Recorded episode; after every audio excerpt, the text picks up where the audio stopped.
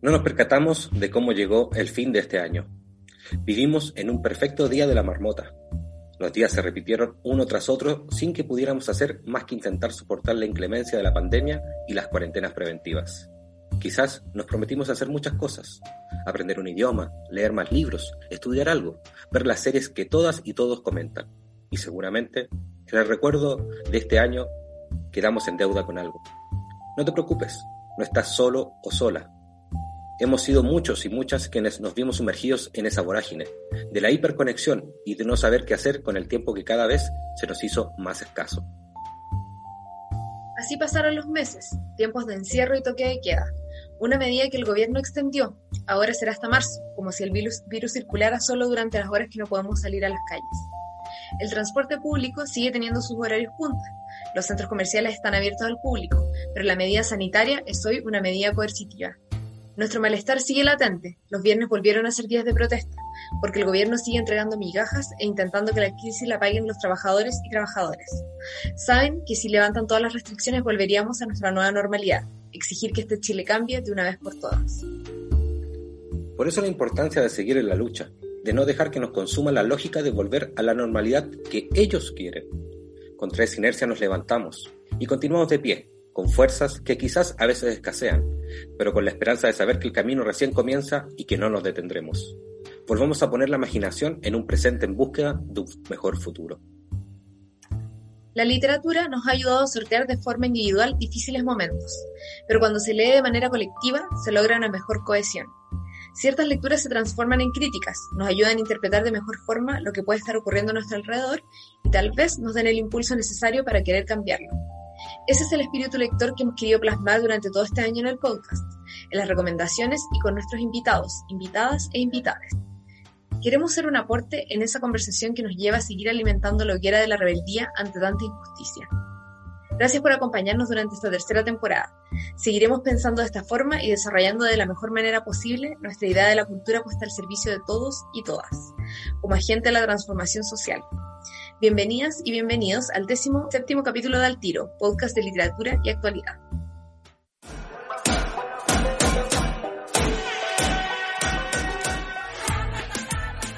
Uy, Cata, llegó el final de la temporada y el final del año, ¿no? ¿Te diste cuenta?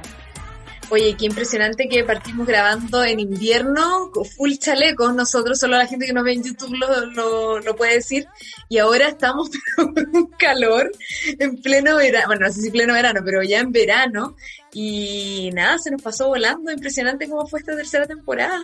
Sí. Eh, con muchos invitados, muchas emociones. Sí, en, todo caso está ahí lo correcto, te llamo un día de verano, así que estamos en pleno verano ya.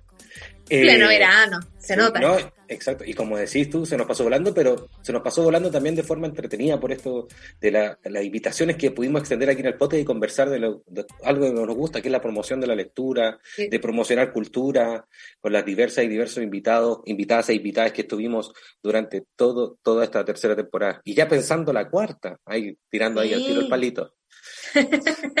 claro, que le llegue, que le llegue, pero estamos listos para la cuarta aquí.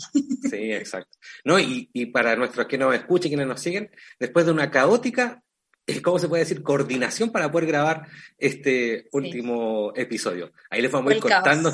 Sí, fue el caos poder grabar este último episodio. Altas dificultades, pero bueno, ya les contaremos. Sí, les contaremos. Y entre medio de esas dificultades estuvo, inclusive eh, ahí rondando la pandemia, así que estamos ya todos hasta un poco... A mí, en lo personal, Cata, no sé, me afectó un poco esto de, de cómo están las calles hoy en día a lo largo de Chile, de cómo estamos retrocediendo en algunas zonas y y se viene difícil el verano, se viene difícil el verano. Vemos como al gobierno le interesan derechamente solamente las ganancias de, mm. las grandes empresas.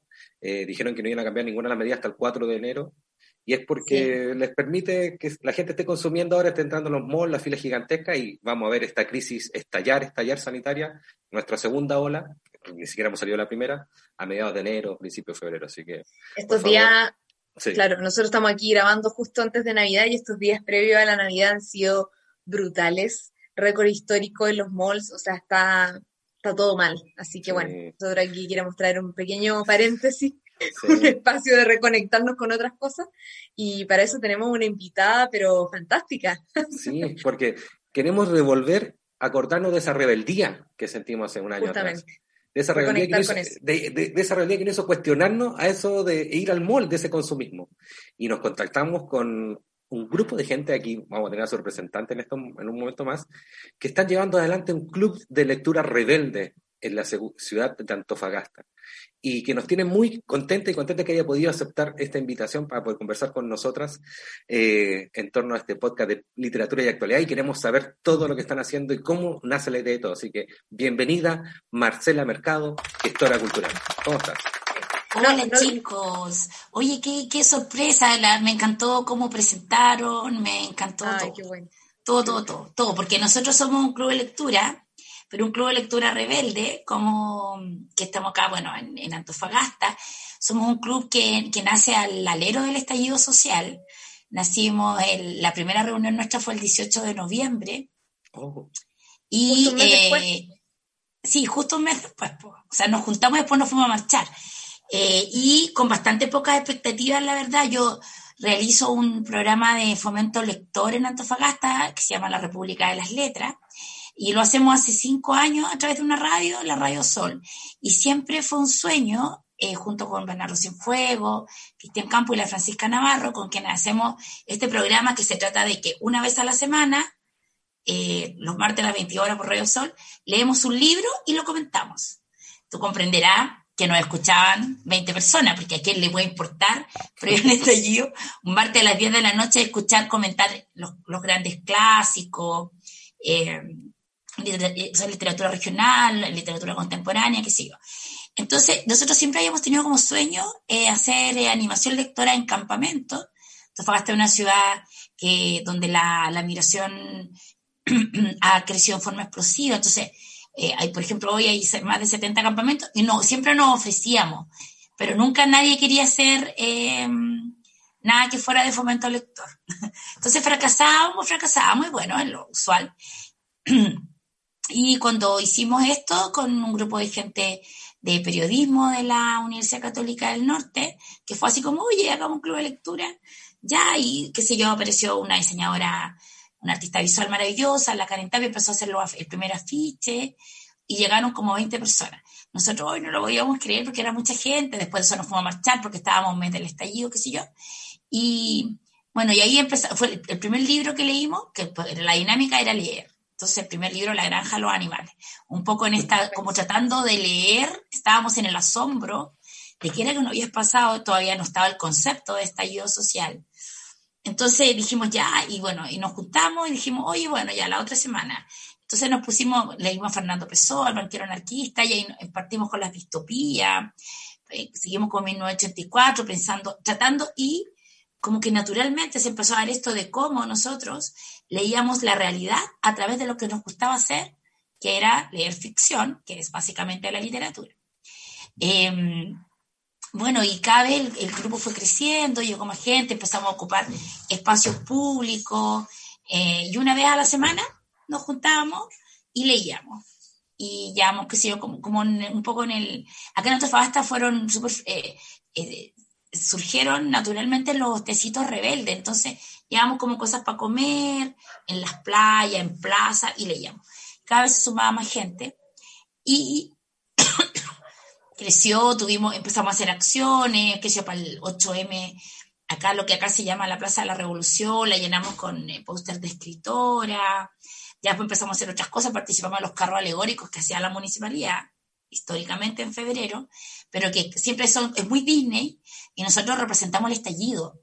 Eso fue muy chistoso porque no, no, que fue un hito en la historia del club, porque eh, nosotros dijimos, bueno, vamos a hacer el estallido. Y hay dos artistas visuales, hicieron un carro muy, muy de arte contemporáneo, y hablamos con acá, con acá las bandas de bronce eh, jugaron un papel muy importante, porque como marchábamos, se marcha, hablamos con la bandita de la resistencia acá entonces fueron ellos, bueno, terminó en una gran marcha, y ahí como que la gente no pescó los carros, se sumó, sacamos un lugar, los municipales no nos dejaron hablar, terminamos arriba gritando.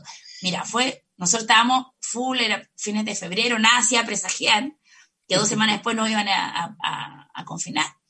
Y súper entusiastas y todo. Bueno, vino la pandemia y dijimos, bueno, ya nos amábamos todo intensamente, seguíamos leyendo. Y dijimos, bueno, si viene la pandemia, ¿qué tenemos que hacer? leer los libros que nos hablan y partimos, por cierto, con La peste de Albert Camus y nos empezamos a juntar por Zoom. Y empezó a llegar gente de otros países. Soy internacionalizado. Y todos los meses seguía llegando todo el mundo en modo pandemia. Pero acá en Antofagasta la crisis se hizo ver muy fuerte. Entonces, a poco andar surgieron las ollas comunes. Eh, en general, todos éramos gente, hay harto profesor. Eh, y ahí empezamos, sí, un día dijimos, ya, esto no puede ser. Había unos migrantes que estaban medio parados. Sacamos permiso de ollas comunes y nos tuvimos tres meses confinados y un grupito nos desconfinamos y nos fuimos en apoyo a las ollas comunes. Entonces, eh, recolectábamos cosas, teníamos permiso para movernos y todo. Y después, eh, después de las ollas comunes, bueno, ahí estuvo full, eh, surgieron dos campamentos nuevos. Entonces nosotros nos fuimos a apoyar los campamentos. Entonces ahí dijimos, oye, ¿se armaba un punto de lectura? Porque era, piensa tú que eran familias que estaban levantando sus casas y había muchos niños, que en general acá en Antofagasta 4.000 niños desescolarizados. Entonces, mientras los papás trataban de ver cómo vivían, armaban ollas comunes y todo, y nosotros ahí, levantamos cuatro puntos de lectura, muy modestos, hacíamos rifa. Eh, y entonces nosotros íbamos dos, días, dos, veces a la semana, hacíamos ruta con las ollas comunes, pero el día domingo los designamos para ir a hacerle cuenta cuento a los niños, que el niño se acercara al libro, de repente le hacíamos clases porque los niños ya no estaban en la escuela. Y nos quedamos en un campamento con quien ya tenemos trabajo comunitario. Le ayudamos a formar el comité habitacional, que es el campamento Altamira, que está en la punta del cerro literal en Antofagasta. Y eh, ahora los dirigentes del campamento son parte del club de lectura, o sea, no hay una cuestión, sino que ellos se hicieron parte del club, eh, también varias ollas comunes, también asisten.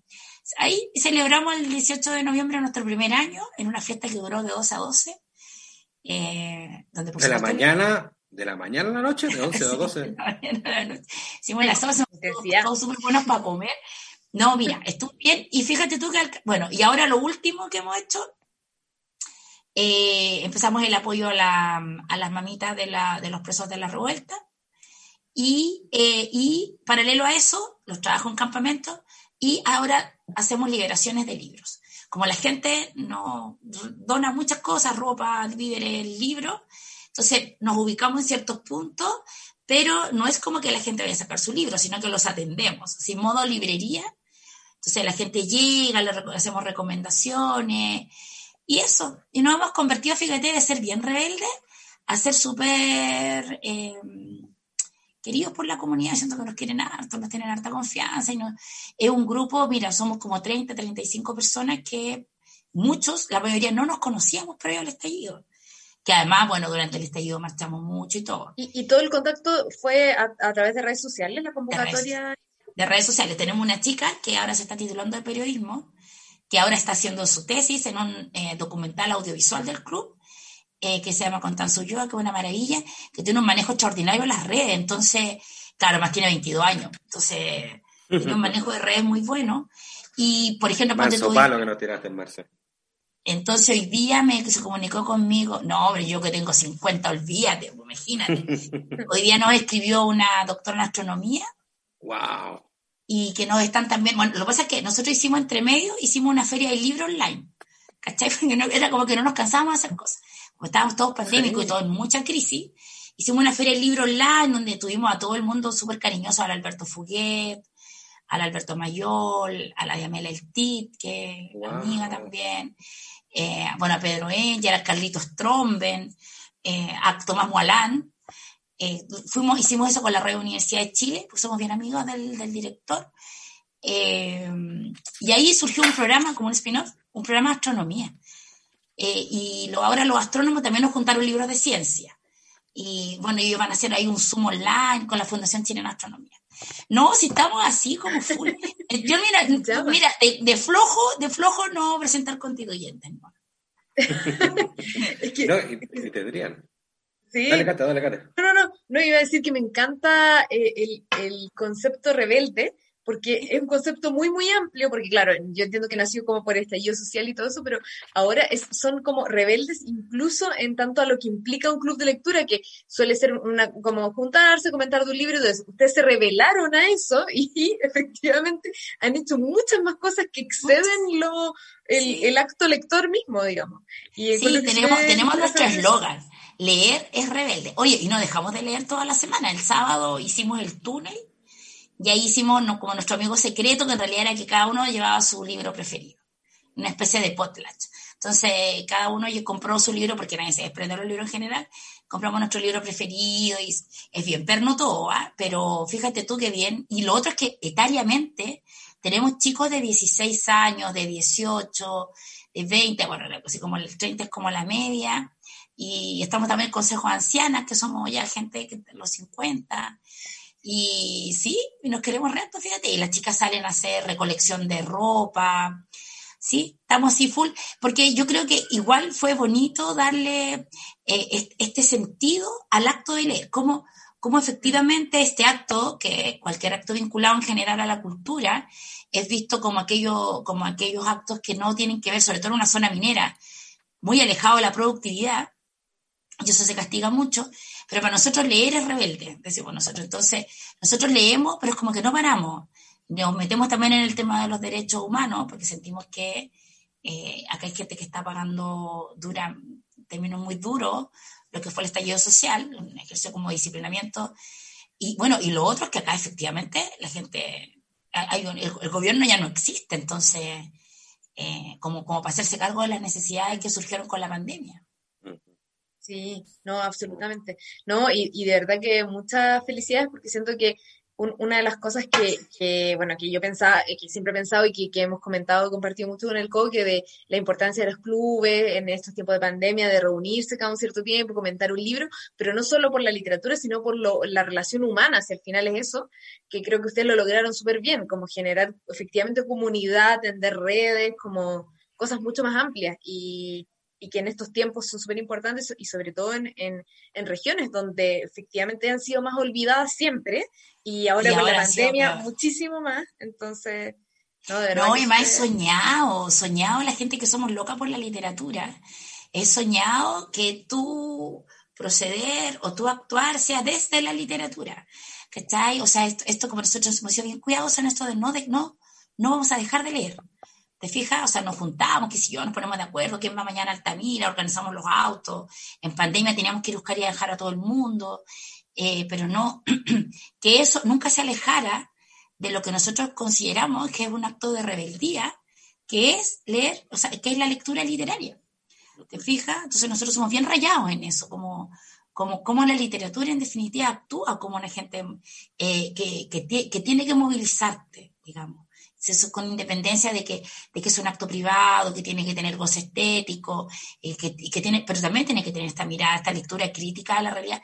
Y este era el momento. Y yo creo que la gente que compone el club fue la gente justa. Sí, qué bueno ir saliendo de, ese canon que tú dices, Marce, eh, de esto de, la literatura solo como ese acto social individual y sacarlo un poco de, esas perspectivas del goce y, transformarlo en un activismo. O sea, eso me tiene muy impactado. Conocíamos algo, el trabajo del Club Rebelde, eh, un poco por Instagram. Veíamos que hacían hartas cosas, pero ahora me dejas pero muy pasmado de todo lo que nos estás contando. Sobre todo aquí al principio, y aquí lo cuento vez Bambalina, que Marce decía, no, preséntenme usted, que no sé cómo presentarme, que nos hacemos cositas nomás. Y mira todo lo que... hacemos unas cositas. Hacemos unas cositas la presentación podría haber durado media hora porque haces todo.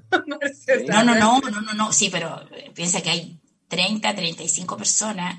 Por ejemplo, tenemos harto profe y hay que reconocer acá lo que significó, o sea, eh, los, los, profes se echaron encima eh, todo, el, todo el peso, se les pedían millones de cosas y eran cabros y es que no dejaban de colaborar, de pasar plata, porque además nosotros sí, dentro de nuestra rebeldía, por ejemplo, nosotros cuando nos llamaron empresas mineras para ofrecernos plata. Al principio nadie nos quería porque éramos rebeldes, en pandemia todo el mundo quería con nosotros. Y, y ponte tú, nosotros no recibimos plata de mineras, ¿cachai? O sea, dijimos, no, pues, ¿cachai? No, porque somos un club, porque todo el mundo nos ofrecieron que no, nos constituyéramos como corporación. También dijimos, no, porque somos rebeldes. dijimos, no, nosotros hacemos nuestras rifitas, nos va súper bien sí, cuando hacemos la rifa, que la gente nos quiere harto. Entonces vamos a los tecitos rebeldes, también del, territorio más duro, y bueno, y hacemos ahí. Entonces, eh, claro, tenemos así, como ciertos principios y valores que, que también nos enmarcan y nos alejan de la, de la institucionalidad, porque nosotros somos gente que a partir de la literatura soñamos con un mundo mejor, ¿cachai? Soñamos con un modelo otro, nosotros no queremos este modelo, nos conocimos al alero de eso. ¿Cachai? Porque también de repente la gente viene a decir, no, que son súper despolitizados. No, si somos súper políticos. ¿Cachai? O sea, eh, eh, creemos en la cultura, que es algo. Por ejemplo, en Antofagasta se da mucho eso de mm, la industria cultural, ¿cierto? Esta gente que se financia con grandes aportes, y cuando les digo grandes aportes son grandes aportes, o sea, cifra que de verdad ustedes irían de, espalda, para financiar la, eh, la cultura. Y eh, nosotros no estamos lejos de eso. O sea, nosotros creemos que hay que fortalecer el tejido social y que se puede. sé que tenemos fortuna de recibir mucha ayuda, tenemos que hacer ruta. De repente le decimos a la gente, sí, te morís con mi casa, como tenemos como cuatro casas con centros de acopio, eh, tenemos que ir, clasificar, se formó toda una cosa, pero eh, no queremos institucionalidad. ¿Cachai? No, nos alejamos de. O sea, y, y, y eso es muy valioso porque encontrar de pronto es como la conjunción de Júpiter y Saturno, o sea, encontrar realmente un grupo de gente donde efectivamente esto, estemos de acuerdo en todo esto, sobre todo tomando en cuenta que en definitiva el plebiscito igual fue bien, eh, bueno, uno, se entusiasma, pero yo creo que no va a pasar mucho. Eh, bueno, no hay que olvidar. Adelante, adelante, adelante. No hay que olvidar que la génesis del plebiscito no es, no es una cosa. Yo, nosotros que estuvimos full calle, eh, el plebiscito lo rechazamos en la calle, o sea, porque era un acuerdo político de aquellos quienes nosotros considerábamos que era, que era quienes estábamos impugnando, que era la clase política. Entonces, bueno, y que, efectivamente el acuerdo lo lleva, lo lleva adelante Blumer, ¿cachai? Entonces, em, claro, y ahora tú veis que en realidad todos los candidatos no tienen nada que ver, que tú vas a inscribir candidatos, tenéis que, o sea, los puedes llegar a inscribir, necesitáis una cantidad de votos que. Entonces, no. Eh, no queda otra que fortalecer el tejido social y yo creo que sí, y eso lo digo con harto orgullo, yo creo que el Club de Lectura es un buen modelo, de que se puede, de que se... Yo creo que el Club de Lectura muestra lo mejor del estallido. Te fijas que efectivamente la gente se juntó porque, porque yo creo que también apena mucho esta cuestión de haber caído en esta precariedad tan grande y, y con situaciones de violaciones de los derechos humanos que es muy brutal. Eh, nosotros acá tenemos cuatro, cuatro chicos presos en la cárcel de menores, o sea, entre 15 y 17 años. Y ya hay mamás ahí, nosotros, como les contaba, también hemos trabajado todo, así como con un vínculo bien afectivo con las mamitas. Y, pero, pero yo creo que lo, que más nos dejó es esto, el tejido social, esto de mirarnos, de, de, de, como dice la Yamela, de torcer la palabra. Finalmente, o sea, esto que uno hacía como un acto individual, y un poco de privilegios también.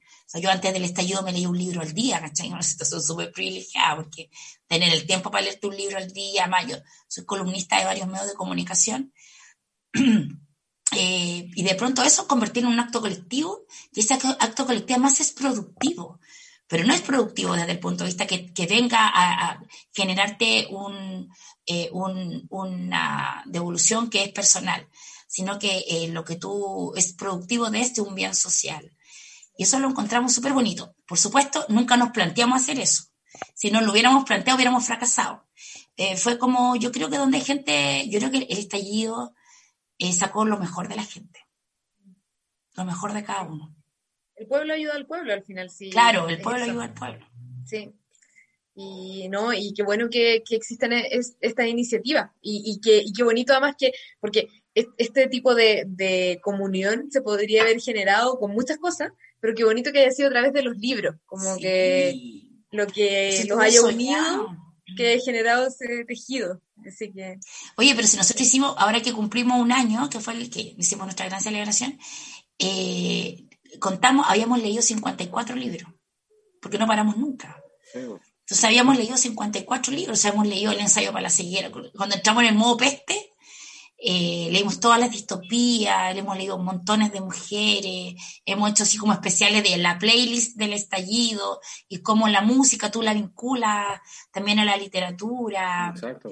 No, de verdad, Dios. Pero Marce, ¿y cómo lo hacen con los ritmos, esto mismo que tú estás diciendo del privilegio de poder leerse un libro al día?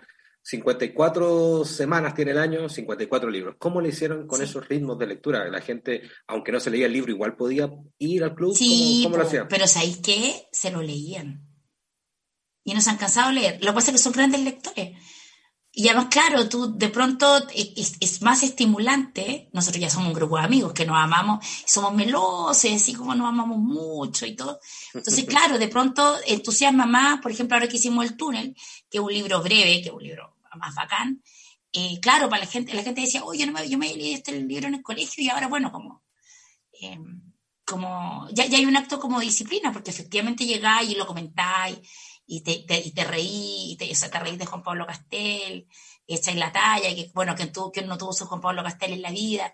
Entonces, en eso ayudó de que nosotros habíamos tenido el programa muchos años y, y, que nosotros somos lectores aficionados hablando de literatura, entonces igual tenemos un ritmo como de animación lectora. Que no, y no, y, siempre le decimos, si no se leyeron el libro no pasa nada. Pero igual vamos a hablar del libro, ¿cachai? Como que no, como que no soltamos el punto de la. No, pero con los spoilers. No, maravilloso. No, Tengo la pregunta, disculpa acá te después te después, pero tengo la pregunta. Sí, no, no, ¿Tienen, una relación con el programa República de las Letras de la Chile, de la Universidad de Chile? ¿Son de ahí? Absolutamente. el, programa 1, el programa 1, bueno, de eso puedo hablar ahora, porque uno de nuestros mejores, o sea, uno de mis mejores amigos es el Alberto Mayor y el Pato López, que son parte de la Radio Universidad de Chile. ¿Sabes tú que es súper bonito? Ay, voy a ser breve porque esta es la parte de mi vida que me encanta. Yo descubrí el programa de la Chile el 2012 y fui, fui fanática al tiro porque yo una gran lectora, entonces, eh, entonces yo los, escuchaba todos los sábados, fanática, fanática, fanática. Y justo vino una vez el Alberto para acá, entonces lo fui a conocer así como, yo le dije, oye, yo escucho a la República de Letras, Alberto me dijo, pero no te puedo creer si nos escuchan cinco personas, mentira, que si yo me... Y ahí empezamos como entre escribirnos en el Facebook y todo, y el Alberto estaba haciendo un estudio acá, un estudio muy interesante, se llama Calidad Bien Zona Minera, nos pidió que lo apoyáramos, y después empezó a, lanzar los libros acá, y ahí nos empezamos a hacer amigos, eh, entre varios, entre un grupo como de cinco o seis personas. Nosotros hicimos una, tenemos una corporación que se llama Corporación Cultural La Toma. Y un día, el, 2000, el 2015, el Alberto nos dijo, oye, pero ¿por qué no hacen el programa acá? Yo les regalo el nombre. Y de hecho, el primer programa lo hicimos con el Alberto. Y ellos han estado en varios ah. programas, con el, con el Pato, ha venido no, vienen, vienen, mira, mes por medio. La pandemia la pasamos en Zoom todo, teníamos nuestras reuniones los sábados. Sí, pues totalmente. Y el esquema es el mismo. Somos un derivado. Ah, vale, que ya, ahí está todo el alcance. Somos un derivado de la Radio Universidad de Chile, sí. Y son grandes amigos. Entre medio, bueno, más que conocimos al Alberto cuando todavía no era el Alberto, pues entonces cuando, oye, Gran Alberto, que el 18 de octubre empieza el estallido y el 6 de noviembre tenía el libro de por qué había empezado el estallido. Vaticinio. Lo lanzó, lo lanzó en la ciudad de Antofagasta. Lo lanzó en la mañana en Santiago, al mediodía, y llegó a las 7 de la tarde y lo lanzamos acá. De hecho, todos los últimos libros, acá lanzó eh, Autopsia de que murieron las élites, después lanzó el del Frente Amplio, y bueno, vino también a lanzar el Big Bang, y ahora nosotros ya tenemos el PDF del libro que va a lanzar ahora, que son las 50 leyes del poder en el padrino, y que teníamos listo, lo íbamos a lanzar acá, pero ustedes entraron en fase 2. Entonces no... Lo arruinamos todo. Lo arruinamos todo. Región metropolitana arruinándolo todo. Arruinándolo todo. No, pero somos súper amigos. El Alberto alcanzó a venir, incluso participó de un club de lectura y todo. Ah, maravilloso. Sí, pues. nuestros, nuestros inspiradores. Ah, sí, ya. Quería, yo también soy de esos, de esos seis que escuchamos el programa. de esos no, que de culto. De los de, de los de toda la vida. De los, si son de culto. No, los, gente, ellos cumplieron 10 años haciendo la República. Sí. Está el Anto Esteves también y el Omar Sarraz, que es el dueño de la Clepsidra. Clepsidra también amigo de Biblioteca. Clepsidra, gran librería de Ñuñoa. Sí, le damos un gran saludo a Lomar ahí a la librería. Compren siempre librería independiente de chiquillos y chiquillas. Ya, además es un, clásico. Sí, el libro de, los, Pero es el libro de los... Sí, es de los clásicos. No podía ir apurado a buscar un libro a Clepsidra. No, y, salir, además no salí, y además no había ah. salir nunca con un libro. Nosotros cuando pasamos, oh, ellos arreglando la maleta. Yo, de hecho, los grandes textos, por ejemplo, me acuerdo uno que no conocía, ah, no lo tengo acá, por ejemplo, Las homicidas de la Alia Trabuco, que es uno de los libros que me encantó el, 2019, me acuerdo que igual, pues me fui a copuchar un rato con el Omar, me dijo, mira, me dijo de lo, de lo nuevo, la Alia Trabuco también estuvo en nuestra feria del libro online. Eh, ah, hicieron una feria libro. Ya, sí, no. Sí, no, hicieron de todo, feria. Amiga Lalia. Sí, hicimos esta feria del libro. sí, la gente como le caemos bien, viene gratis además. Ah, el lujo o sea, no vino, no vino, tenerlo no, vino, no vino gratis, estábamos en Zoom, pero sí, pues ahí tuvimos harto. Por ejemplo, el, Pato entrevistó, el Pato López entrevistó a Tomás Molán, que fue un súper así como, porque él analizó muy bien el tema del estallido. Nosotros soñábamos igual que estuvieran el Pato, el Tomás y el Alberto, pero o sea, Tomás Mulián fue el primero que hizo, trató de hacer un análisis de que esto se iba a rebajar en los 90 con el famoso libro El, consumo me consume, creo que. El consumo te consume, pero me caen también estos niños. Sí. el año 98. Exacto. Él, publica ese libro que es el primero que plantea que esta fetichización del dinero finalmente iba a lograr un desgaste tal que iba a deslegitimar las instituciones. Sí, pues él fue el primero. Y después tira el Chile actual. Y el Alberto el derrumbe el modelo del 2011. No, íbamos por ahí. Oye, Cata, yo estoy así como on fire. me, volví a transformar en grupo de, otro, de nuestros el modo, El modo fan del coque.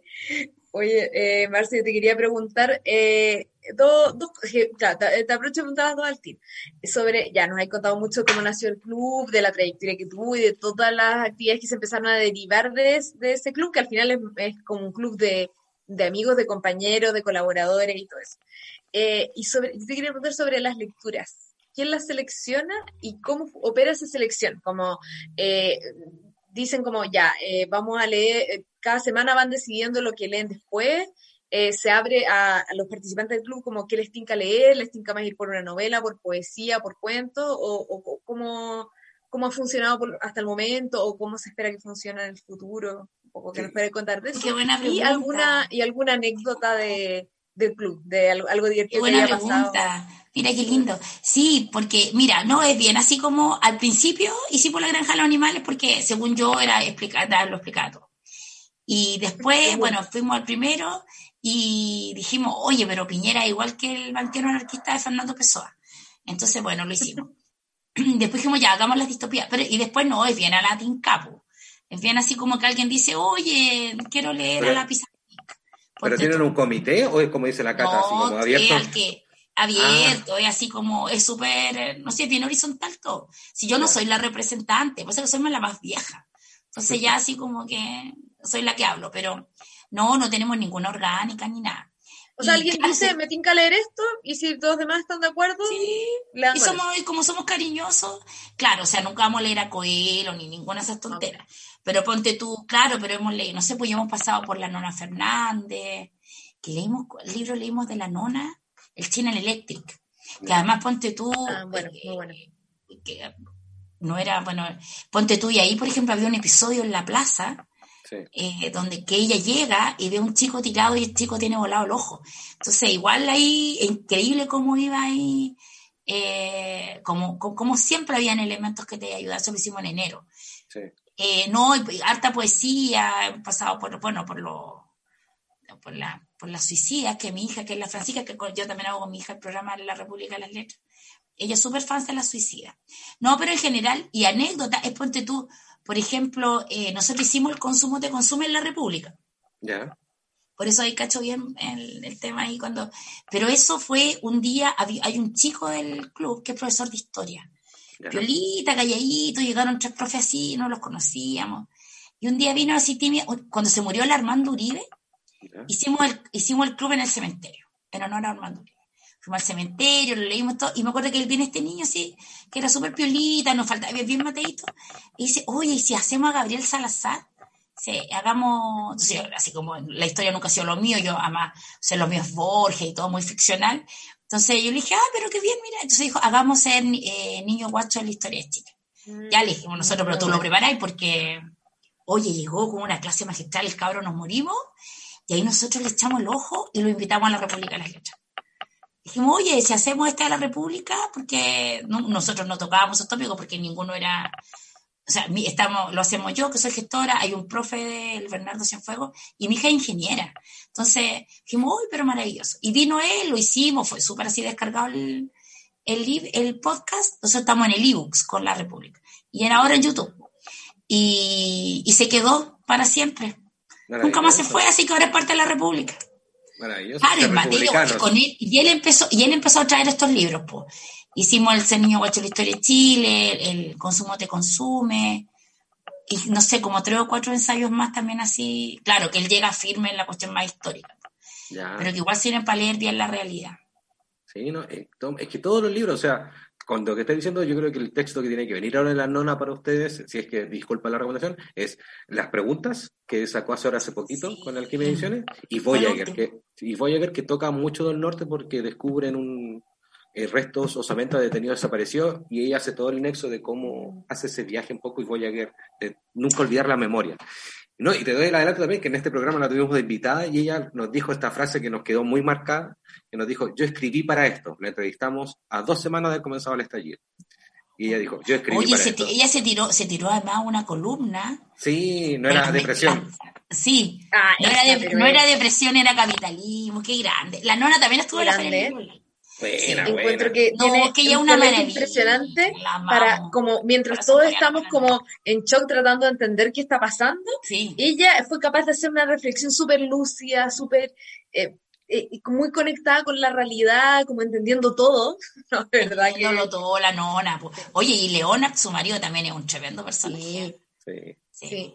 Con emoción, mira, no lo hemos invitado, de, pura, de puras pesas nomás que somos.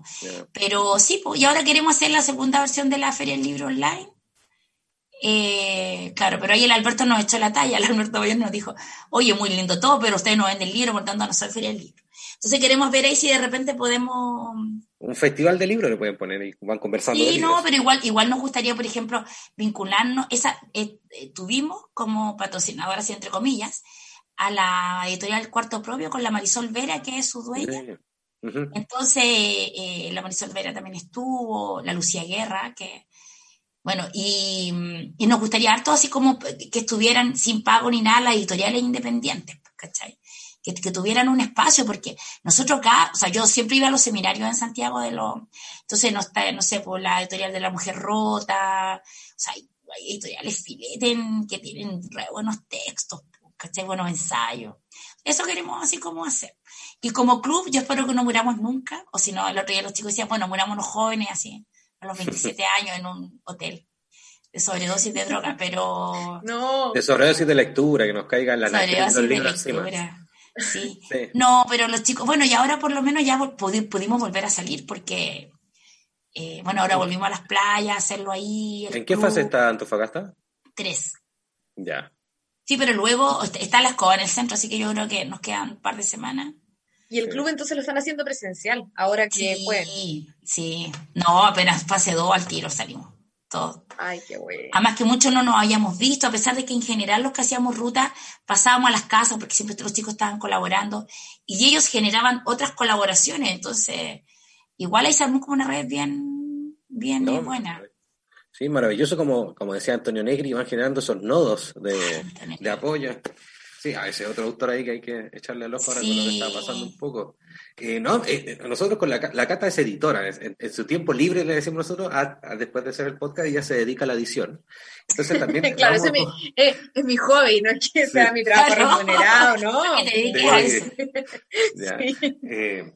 y nosotros como biblioteca nos dedicamos a la mediación de lectura, así que ahí podemos estar en todo momento ahí estando en una cofradía, porque es lo que tú dices, lo más que nos enseña este estallido es esto, la, la mancomunión de que nosotros y nosotros nos ayudamos entre nosotras mismas, no hay otra posibilidad, o sea, lo mismo estamos viendo Y la gente, y la gente volvió a leer en la pandemia, en la pandemia la gente volvió a leer.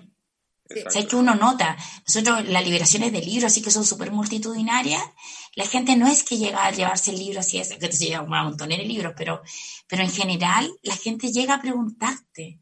¿sí? Dice, como qué, como qué piensa usted? Y eso es muy bonito, porque no es que repartir el libro. Yo creo que uno de los grandes problemas es que ha habido mucho acceso al libro. Efectivamente, hay acceso al libro, ¿cierto? Cuando la gente, bueno, estas tonteras que hace la, las mesas de lectura que yo detesto, todas esas cuestiones que me invitan una vez, no me invitan nunca más, nunca, eh, porque hay acceso, pero mientras no haya fomento, eh, mientras no haya animación, mientras no existan programas como este, donde tú, de repente la gente te escucha, y por ejemplo, cuando tú entras, ay, mírale, yo no sabía de, qué se trataba Voyager, el de la nona. Voyager, sí. Claro, Voyager, ya, lo voy a proponer para la, para la, el problema, otro problema que tenemos que a veces no están los libros acá. Entonces, y todos somos bien bibliófilos, entonces todos como que corremos a comprarnos los libros. Pero eh, eso, conversar con ese nivel de entusiasmo a la gente ya le importa. ¿Cachai? Yo a veces le digo a la gente, pero no te lo leáis, si yo te lo puedo contar incluso, ¿cachai? Si no, como que no, como que la gente no, no caiga en esa cuestión de, ay no, porque mire la cosa como estricta, y luego, mira, pues, yo también he dejado libros a la mitad, clásicos, ¿cachai? Eh, yo no dejo mucho así como, como hay libros que no, como hay libros que uno, como decía Kafka, te funcionan como un, como un rayo, un rayo que parte el alma, decía Kafka. Cortázar, sí. Sí, no, no, pero... el rayo de Kafka, Cortázar no me acuerdo. Ah, es que Cortázar no, el rayo es de, pero sobre el rayo es de El rayo es de Cortázar y yo, aunque no venía preparada, que esta es una cuestión que me encanta citar, se lo voy a leer, no porque me encanta, me encanta. Lo escribí alguna, y en esto, y en esto voy a citar a mí misma, porque alguna vez lo escribí, pues yo escribía, antes de yo escribía para Mercurio Antofagasta. El, el, año 1904 Franz Kafka escribió esta carta dirigida a su amigo Oscar Pollack y le dijo esto, pero que me fascina, hijo. Lo que necesitamos son libros que nos golpeen como una desgracia dolorosa, como la muerte de alguien a quien queríamos más que a nosotros mismos.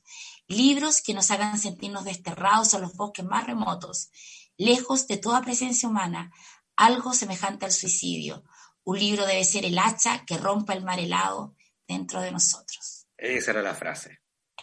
Absolutamente de acuerdo. Y, yo eso, creo que eso porque la gente, la gente nunca tiene que buscar ser feliz. Exacto. Oye, un libro te duela, es un libro que te removió algo. Yo creo que las mejores lecturas duelen y, uno termina el libro, incluso aunque haya, haya sido un libro que te hizo feliz en su minuto, pero duele dejarlo. Hay un, Hay un duelo.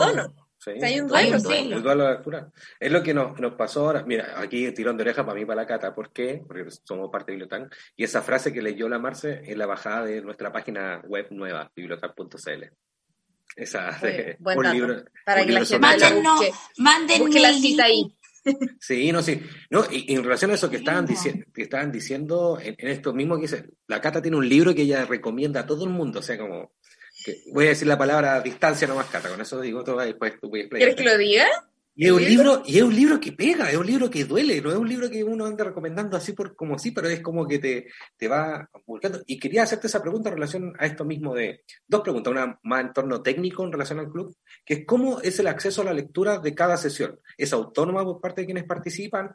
Eh, ¿Cómo hace la distribución? ¿Si alcanzan las copias para todos? ¿O también trabaja con el libro digital? El PDF, usamos, ah, así como que alguien dice ya, leamos esto, está el PDF entonces, este chico, el profe, el Cristian Campos, que terminó siendo parte de la República, eh, no sé cómo, pero siempre lo encuentra. Y si está el PDF, ese es como el básico. Y después cada uno se provee, por ejemplo, la Fran, mi hija, yo somos nazis de la literatura de la tala de árbol, entonces corremos y nos desesperamos si no está el libro en físico. ¿Cachai? Y si no, bueno, no nos queda otro y lo leemos PDF. Sí, pero... Ah, ya, esa era una pregunta. Es de, acceso autónomo, ya. Claro. Genial. Pero no, pero sí proveemos siempre el PDF. Ya, ok, ok. Eh, ¿Esto no lo escucharon? Ah, no, sí, sí. Muy bien, sí, por ahí se, se agrega. Eh, es, una, es una discusión siempre que está ahí en quienes nos dedicamos a la promoción de lectura. Entregamos el PDF, no lo entregamos, lo conseguimos, porque también vemos todo cómo lo hacen con esa lógica del ecosistema del libro entendiendo todo el trabajo que hay detrás de ese libro, desde los editores, escritores, pasando por los quienes escriben hasta quienes distribuyen el libro. no, no nosotros nos democratizamos y somos rebeldes. No nos hacemos ningún cuestionamiento, ninguno. Ni siquiera ¿Qué, te voy a decir? Decimos, no, pues esto hay que diseminar, diseminemos los libros. No, no, oye, imagínate, igual hay librerías chiquititas acá que nos deben odiar por el tema de la, de la liberación de libros, ¿cachai? Yo creo que también se les puede devolver la mano en, en, otras instancias, por ejemplo, haciendo un festival, una feria que las promocione, invitar a que la gente compre mm, ahí, los consiga ahí. Eh, sí. Ese tipo de recomendaciones yo creo que igual ayudan, como buscar o trabajar en conjunto con ellos, sobre todo los independientes. Exacto, sí, porque ese también hay... Pero nunca ni siquiera nos lo habíamos planteado. Somos un egoísta, no, no, no, Es que Es, una pregunta muy válida en todo ese sentido, que, que siempre hay que tenerla en, varias porque hay un trabajo detrás de ese, de ese libro que llegó finalmente a tus manos. Eh, y no olvidar eso, porque por eso la cultura es tan mal pagada en Chile también. Mm. Eh, la gente que te dice, la gente que se dedica a cuenta cuentos, en pandemia, ¿cuánta gente no le pidió todo gratis y que son 20 mm. minutos? Pero es un trabajo también. Entonces también es ir viendo. Y esto mismo que tú decías, con la pandemia nos dimos cuenta de lo importante que es la cultura, lo importante que es esa persona que hace música, esa persona que hace ficción. Que Oye, que fueron en definitiva los que sostuvieron anímicamente, o sea, todo, cómo, cómo se, desde, ponte tú, yo soy súper fanática de la ópera, me acuerdo que al principio cómo liberaban las óperas, yo esperaba así, Neura, la, o, los conciertos que hubieron de, de, grandes artistas o de pequeños artistas también que en Antofagasta, también hubo eh, claro, ¿no? Sí, la, la, la, cultura fue fundamental. Ahora, yo creo que hay esta, esta, mirada que hay de la cultura desde que no, no se financia como se debiera, porque esta cosa de los fondos concursables es demoníaco. Sí, eh, O sea, que la cultura sea concursable es demoníaco, ya por, por ahí. Concursable. O sea, tú, tú, tenés que entrar a pegarle al otro, no sé, no contar tu idea. Nosotros somos, la, la República somos Fondo Nacional del Libro, hace tres años. Y claro, corremos solo porque nadie más comete esta locura y además los montos de verdad son risorios. No, mira, con, suerte nos compramos los libros. Eh, y bueno, le, pagamos a la radio y también tenemos una auspiciadora, hace muchos años un auspiciador privado, empresa de médicos que nos, ellos nos pagan la radio. Y, pero la verdad es que nadie podría siquiera vivir remotamente eso. Entonces, pero de verdad, por ejemplo, los escritores que tengan que postular al fondo del libro para ser publicado, además en una línea que se llama Fomento a la Industria, donde en realidad el que va a ganar es la editorial y no el autor. O sea, igual es bien... Eh, es, duro, es súper duro. Es súper duro. O sea, en definitiva, el que escribe siempre está expuesto, o sea, o el artista o el autor, siempre está, está expuesto a esto de que no va a ganar con esto. Mm. ¿Cachai? o sea, si ese es el objetivo, Hernán Rivera Letelier a mí me contó, gana 965 pesos por libro vendido. Wow. O sea, un tipo que tiene harta venta. Eso le paga. El Alberto Luca por libro en Cataluña. perdón, pero lo tenía que decir. Entonces, igual es. Sí, eso le pagan por libro vendido. O sea, claro, ellos se, hacen cargo de todo el trabajo. Ellos entregan así como. Sí. Claro, la distribución, todo lo que él no puede hacer. claro, pero. Él escribe él escribía nomás, así como ya se sentó y dijo, Apenas. Apenas. Wow. No, increíble. Y qué bueno estar tomando esta, estas conversaciones, estas discusiones que no siempre están ahí sobre la palestra. Pero llevándote un, poco a la misma terreno que te preguntó la Cata un poco antes, en esto de las anécdotas, todo. Como tú dijiste, en pandemia volvieron a leer mucho más. Eh, ¿Cómo estuvieron esos bajones lectores de lectura que hubo en pandemia? ¿Cómo salieron de esos bajones? ¿Hubo un libro que, que no causó el impacto que estaban pretendiendo. Lo planteo porque una de las cosas que nos dimos cuenta en Biblioteca, que ayudó mucho las lecturas tristes, no sé si decirle triste es la palabra, pero como dice la Cata, que te pegan, así como que... Mm. Y eso como que ayudó, exacto, como que la gente volviera a leer. No quería leer historias bonitas de redención, nada. ¿Cómo fue el caso del Club Rebelde Antofagasta? No, nosotros somos enteros depresivos todos. no, somos militantes de la depre. No, nosotros siempre, no sé, leímos El árbol de Diana de la Pizarnik y hablamos, tú sabes lo que hablar de la Pizarnik, o sea, más que una maravillosa, extraordinaria. Entonces, no, y nos desgarramos con ella y cada uno iba leyendo. su, su, su, tú sabes que el árbol de Diana son textos pequeñitos, entonces, eh, no, no somos bien desgarrados para leer como que nos gusta harto, hoy hicimos el túnel el otro día, y ahora vamos a ir, esta semana vamos a hacer un cuento, porque estábamos todos medio full, que vamos a hacer la cerillera, ¿cachai? O sea, la cerillera de... ¿cachai? No, no me dio depresión de acordarme de ese, de No, y tuvierais visto los libros, que eran los libros preferidos, los libros regalados, Lo bello y lo triste de Caguabata, o sea, todo suicida, no, somos bien. No, yo creo que la, la lectura literaria eh, a mí la verdad es que cuando la cuestión, mira, ponte tú, la, soledad de los números primos de Paolo Giordano, eh, que, que, es un novelón, no sea una buena novela, no, no digamos, no, no un caso de caso, pero, pero digamos, es un bestseller.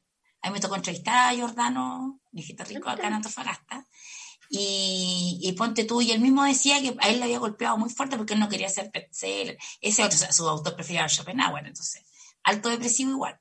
Entonces, eh, pero, ponte tú, ¿te imaginas tú que en el final, spoiler alert, si al final Mati y Alice se hubiesen besado y no te hubieran dejado ese sentimiento de frustración profunda que te deja, el libro no hubiera valido nada, ¿cachai? Entonces, yo creo que, eso también es muy interesante de, y de hecho, como por una cosa de estructura mental, el ser humano tiende a acordarse más de las cosas malas que de las cosas buenas, como es parte como el mecanismo de sobrevivencia y todo eso.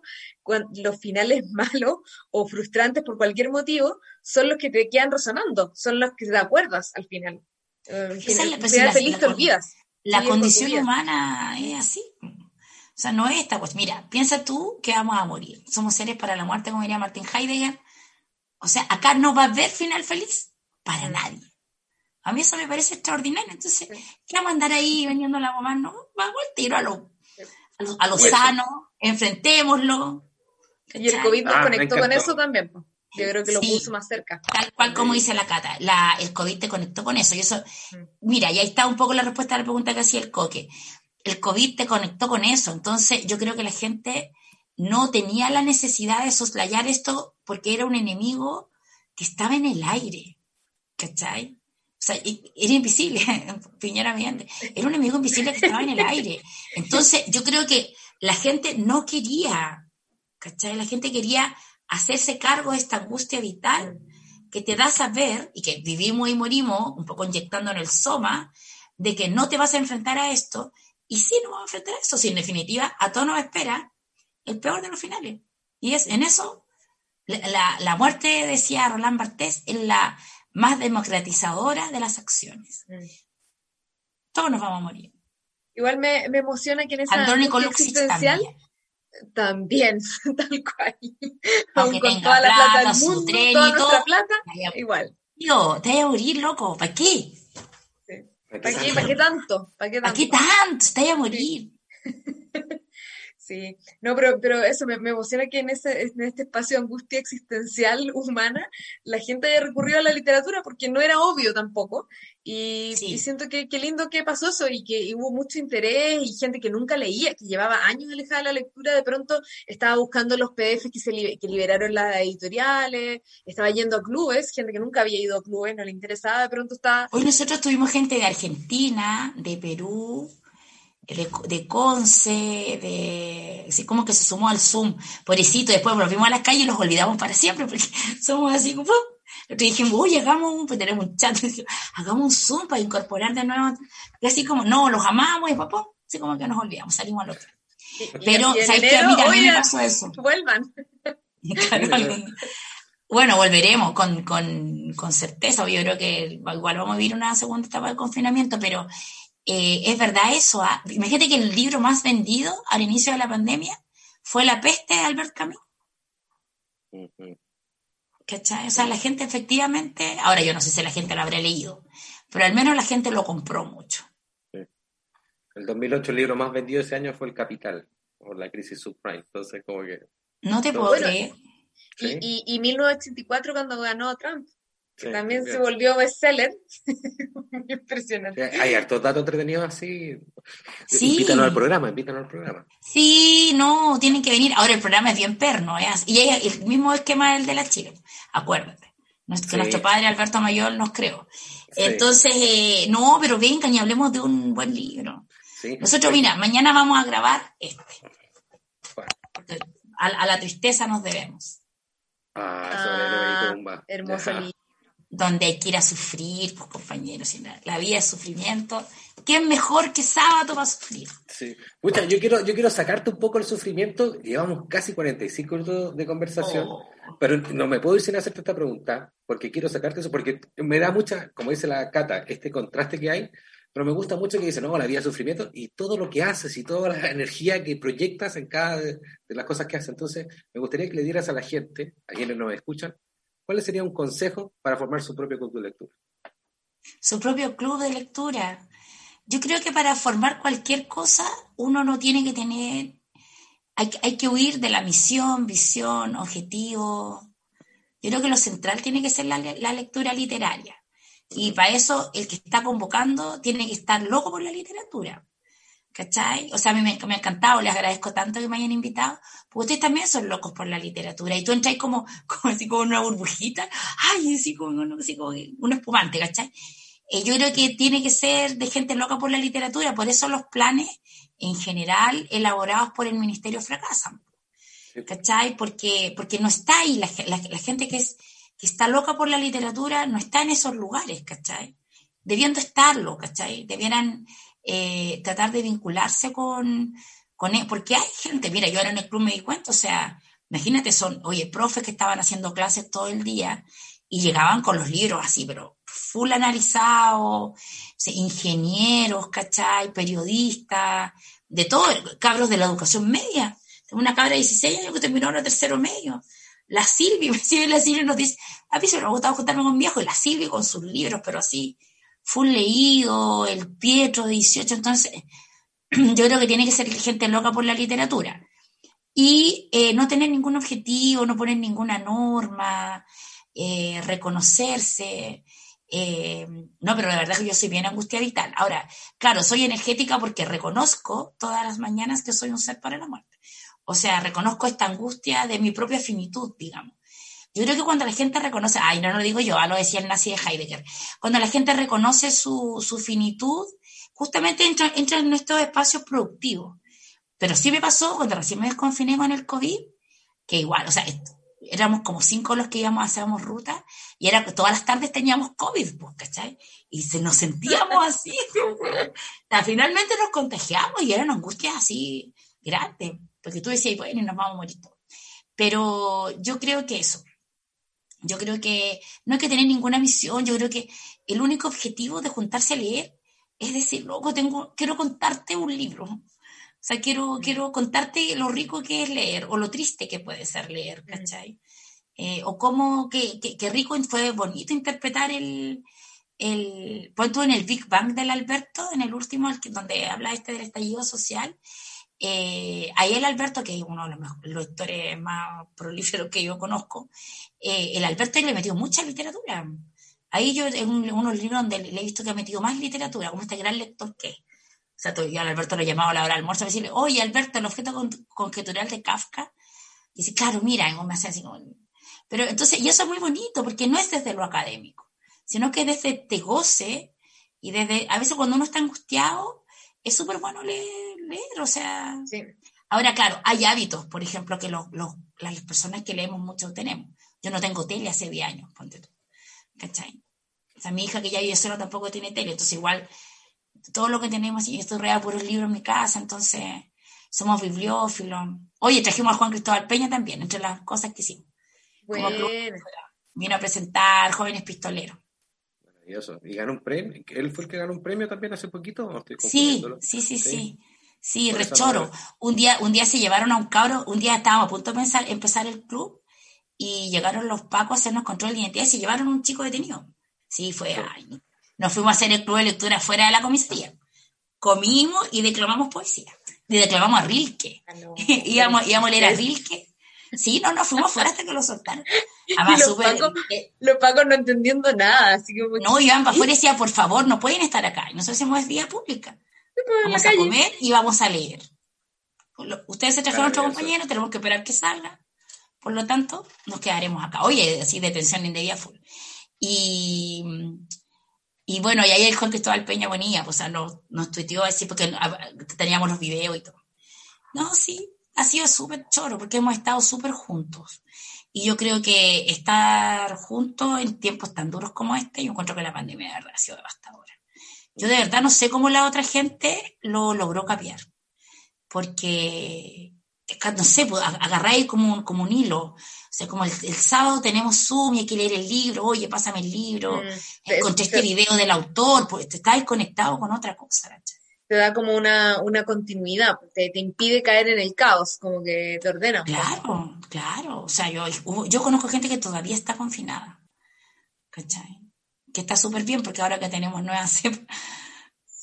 del Reino Unido directamente traída. Oh, Así, ha sido súper duro y de verdad, o sea, yo creo cuando uno es privilegiado y ha logrado vivir bien a pesar de todo, como que uno igual, uno igual se suma en su angustia y todo eso, pero de repente sales y es como, pero en realidad mi situación es tan buena que no debería ni quejarme, pero, pero están, estamos viviendo algo tan extremo que también uno se queja porque, claro, efectivamente la vida de todos fue trastocada, nadie, que nadie fue como, ah, mi vida sigue igual con la pandemia, o tal vez muy poca gente, no sé.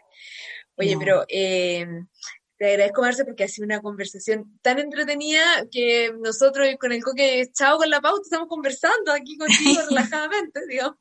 Oye, les agradezco. Lo hemos pasado súper bien. Tírennos todos los links y ahí ustedes se tiran, no, no, nos promocionan y nosotros los promocionamos. Sí, todo, todo el rato.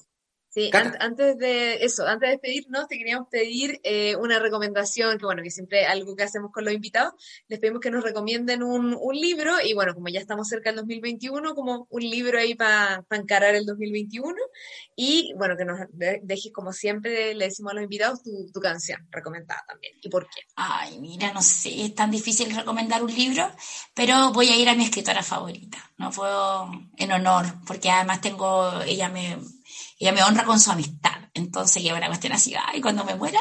Entonces voy a, voy a poner un libro de la Diabla. Bueno, que además participó en, el, en la República, ¿no?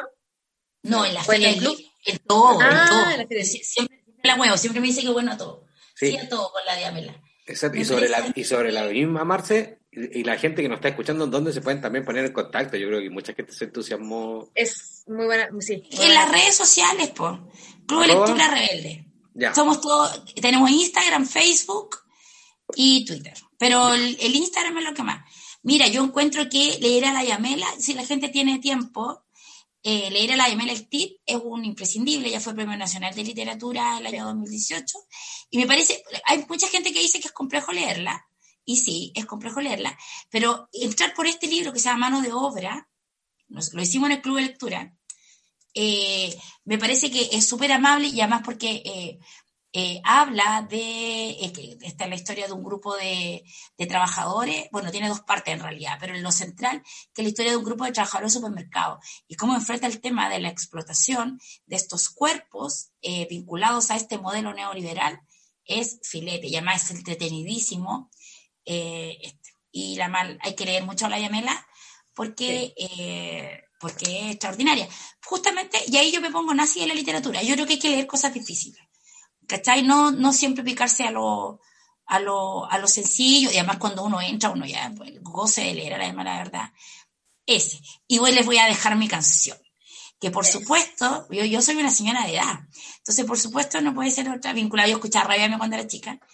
Eh, me parece que para toda la gente loca por la literatura, loca por la poesía, que se salva al final. Se salva de tener una vida eh, sin mucha trascendencia. Voy a ir con eh, Janet y Corazón de Poeta. Janet, me encanta, buenísima. Viste una recomendación. Muchas gracias, Marce, por venir. Sí, muchas gracias. Gracias a ustedes, chicos.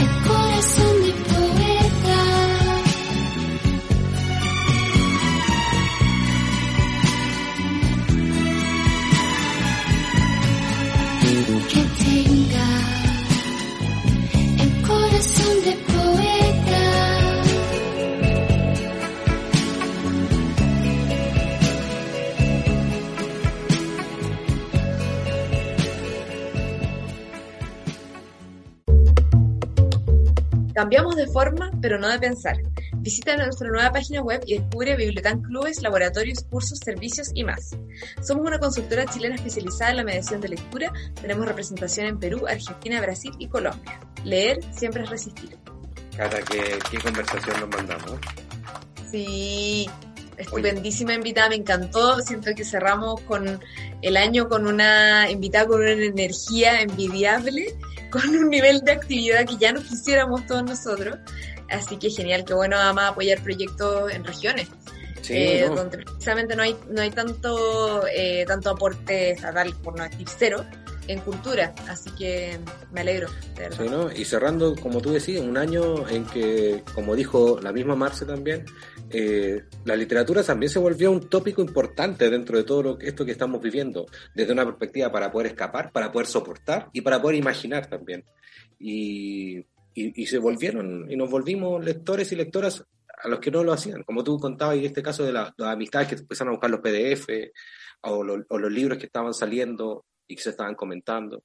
Sí, me, me pareció súper interesante además lo que dijiste de, porque era un poco la duda que teníamos cuando partió la pandemia o los primeros meses, de qué iba a pasar en cuanto a gustos lectores, o yo al menos tenía esa duda, como, ¿qué, qué va a pasar? ¿Nos vamos a querer evadir de lo que nos está pasando como sociedad, como mundo que es derechamente malo? ¿O vamos a querer justamente abrir la herida? Es interesante como que a la gente le haya interesado abrir la herida, pero a través de la literatura. Creo que eso... Eh, igual nos da una pista de, bueno, de una de las funciones que puede tener leer, así que es bonito. Gran punto, gran punto. Oye, me dejó así como impacta mil y me tiene. Y te motiva, de esta conversación igual te, te motivan para continuar, para seguir haciendo esto, para ir conversando, eh, porque esto nos mueve finalmente, que es poder hacer mediación y hacer promoción de esto, pero de, de todo este tipo de perspectivas. Esto, como ella mismo dijo, que se transformó en una actividad práctica. Y eso me encantó, de cómo transformar ese club de lectura, no lo quieren decir, pero en una verdadera sociedad mancomunada que hizo de todo trabajo social a raíz del 18 de octubre en Antofagasta. Sí, qué necesario, de verdad, qué bueno que la literatura haya sido como un poco la excusa para reunir ese grupo humano que terminó ayudándose y ayudando a otros en esa sociedad. Así que muy me alegro y, nada, ojalá haya más Marce por ahí en diferentes lugares de, de Chile. Exacto. Arroba Club Rebelde y la pueden encontrar. Y a nosotros también, y a nosotras también nos pueden seguir buscando porque, Cata, llegamos a fin de año y es el momento de empezar a hacer como esa típica que igual independiente. Y disculpen el español, y yo creo que es la primera vez que se me sale, pero para que andamos con cosas. Este fue un año de mierda. Derechamente. Sí, no lo vamos a endulzar, no es así. Exacto. Sí. exacto, fue un año de mierda. Y, pero tratamos igual de hacer esos recuentos que todas y todos tratamos de hacer a fin de año. ¿Tú has tratado de hacer esos recuentos? ¿O tú haces propósitos de año, por ejemplo? No, yo soy anti eso, porque encuentro lo más depresivo hacer propósitos de año, porque luego en febrero te das cuenta que no, que no, o sea, no vaya a lograrlo, simplemente. Yo, yo llevo 12 años notando dejar de fumar, 12 años llevo eso. Sí. Y yo creo que me, me, gusta más, es más complaciente obviamente, pero el ejercicio contrario, que es como mirar al final de año como, mira, a pesar de que fue una mierda, igual hice estas cosas o descubrí estas cosas, estos libros, estas películas, lo que sea, pero como más, más viéndolo así, como oh, agradezco que a pesar de todo pude acceder a esto más que me propongo que el próximo año voy a leer de 10 libros más, 20, no, como que siento que ponerse esa exigencia con algo que uno le gusta es como como el primer paso para arruinarlo, entonces no, no, soy muy amiga de eso. Sí. Y Cata, para caer en el mainstream, ¿tenía un ranking? Así como lo hay que, esto me encantó, esto no, esto.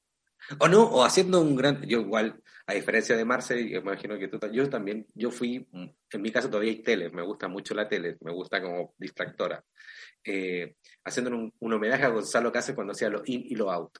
No sé si me mandé un carné, me mandé un carné no, así. No, lo in y lo out, genial, me encanta Gonzalo o sea, me encuentro genial con personaje y televisivo y todo, como Drive.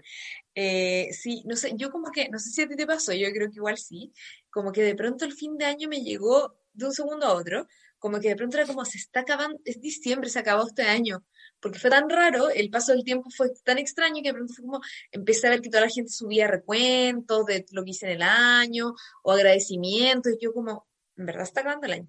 Y ahí me puse a pensar como, oh, ¿cuáles? Empezaron a salir los mejores libros de, publicados en 2020, todos esos listados. Y Alberto Foguet, no importa cuando leas esto. No, no está Alberto Fuguete en los mejores... Ah, bueno, ah, bueno, yo al menos vi, bueno, quizás mi, referencia, pero yo vi, yo vi lo que seleccionó Eterna Cadencia, ponte tú. Ah, ya, pero es que tú sabes. La tercera y el Mercurio, cuando hacen esas listas, siempre ponen Alberto Foguet. Pero si él no ha publicado ningún libro este año. Sí, publicó un libro extraño que no, no recuerdo cuál, eh, pero sale ahí, que la mata ella, que ahí le, mando, le mando salud, lo publicó, dijo, ¿por qué él siempre tiene libros si hay muchos más escritores y escritoras? Mira, déjalo tranquilo y ponte objetivo 2021 leer Missing. Para mí, objetivo 2021, yo te lo puedo prestar. Ah, no, mentira, te lo voy a prestar porque él me lo firmó. Pero bueno, te lo puedes conseguir por ahí. Ah, no, prestaría yo un libro firmado. ¿Me estáis acusando de, la posibilidad de pelarte el libro, Cata? No, no, no es como porque piense que lo van a pelar, pero porque me, me da como como pena, porque siento, ah. no sé, tal vez eso es como ridículo, pero siento que como que como que alguien le puso como un cariño hacia mí y como que me da como pena que ah. prestar, no sé, como que siento que... Pero sácale la hoja, pero prestáis. Ah, qué lindo. O sea, rompemos el libro ahora. ya, no, está bien, está bien, Ya, sigamos, sigamos.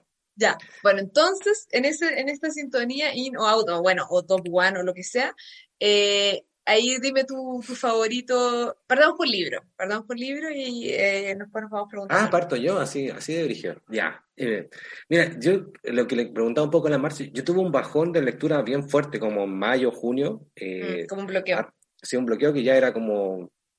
No, no, no me servía para nada, no me podía concentrar nada. Y extrañamente, un libro triste me ayudó a retomar el hábito lector. Y, lo quiero y lo he recomendado a todo el mundo que ha tenido ese parón literario y ya lo he recomendado en innumerables Ay, ya sé.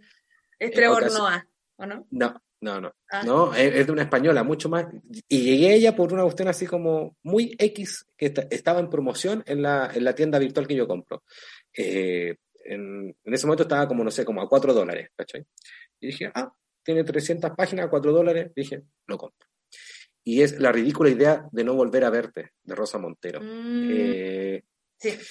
Y, y, ese me sacó del parón, y que lo he contado en un, millar de ocasiones, ya lo he contado muchas veces, y es como mi instancia rescate del 2020, Cata, haciendo un homenaje. eh, me encanta el concepto. Sí, que me dicen así como, hoy no sé qué leer. ¿Hay leído Rosa Montero? Sí, conozco. Ya, pero ¿hay leído este? Es la historia de que ella le encargan investigar, hacer la biografía de Marie Curie, y mientras está investigando, su marido fallece de cáncer. Y ella mezcla esas dos historias. Oye, esta novela yo no la leí yo, pero eh, al inicio ella habla de su editora, de la editora que ella tenía en Sage Barrels, sí, ya que ella fue mi profe en el máster, la, ah. editora que mencioné, sí. Pues, y que le encarga este trabajo todo este momento. Mm. Cuando y, y, ella le agradece mucho a la editora porque la editora le encarga este trabajo cuando su marido ya estaba en una etapa muy avanzada del cáncer. Mm. Entonces, como que por ahí va todo el nexo. Bueno, y ella, en vez de centrarse, se empieza a centrar en la vida matrimonial que tuvo Marie Curie con Pierre Curie y de cómo él muere de forma tan intempestiva y tan repentina. Y ella lo mezcla con ese sentimiento que tiene con lo que pasó con su marido. Y es un libro, pero extraordinario. Eh, es una mezcla de datos biográficos, históricos, con un relato y una novela al estilo de Joan Didion con, con la, el pensamiento mágico, pero como mm, que te, llega, te llega un poco más, no sé, desde la perspectiva que ella te va relatando todo el momento cómo trató de organizar su trabajo a raíz de la muerte. Y es, y es maravilloso como mezcla con pasajes del diario de Marie Curie. Eh, así que ese es como, ese yo lo pondría como el top one, que porque me volvió las ganas para leer. Pero tengo otro que terminé hace poquito y también me, me cautivó, eh, al punto que me apretaba el pecho en algún momento cuando lo leía, que, que, lo leí, que lo recomendé hace como tres o cuatro programas atrás, que salió hace poquito, que lo trajo Big Sur, a quienes le mandamos un gran saludo y piensen en el auspicio para el 2021. Aquí tienen a alguien feliz de recibirlos. Trae unos libros maravillosos, de verdad. de verdad que sí. sí. Y para la gente que lo está viendo en YouTube, lo quiero mostrar aquí. Dime cuándo vienes de Rosa Luxemburgo. Ah, qué bien. Sí, al igual que nuestro invitado del, del último capítulo de Los Fatales, yo fui militante político en la universidad. Y yo leí solamente los, lo político de Rosa Luxemburgo. Y aquí son las cartas que ella envía desde 1893 a 1917, 10 años antes de que la asesinaran, eh, dos años antes de que la asesinaran, perdón, y cómo ella va contando y cómo ella se desvive por el amor, siendo una militante política de izquierda, siendo una marxista, siendo que no entendía, y cómo vivía su relación con el gato.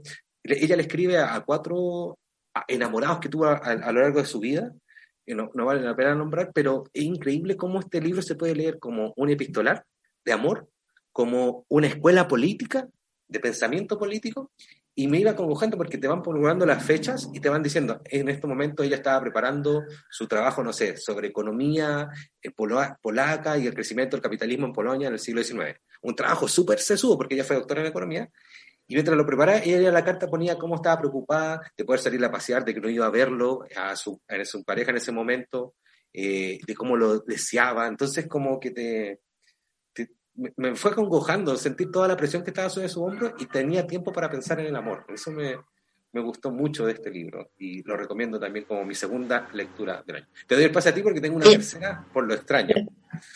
Ah, ya.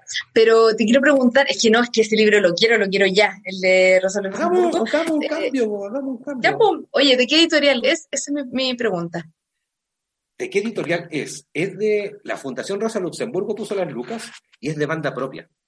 Banda propia, perfecto. Ah. No, fantástico, muy buena, muy buen dato, me encantó. Me, me, encanta las cartas. Y, el prólogo lo hace Diamela el tip así como una conexión total en ah. este programa, conexión total, así. Nuestra invitada recomendó a la Diamela.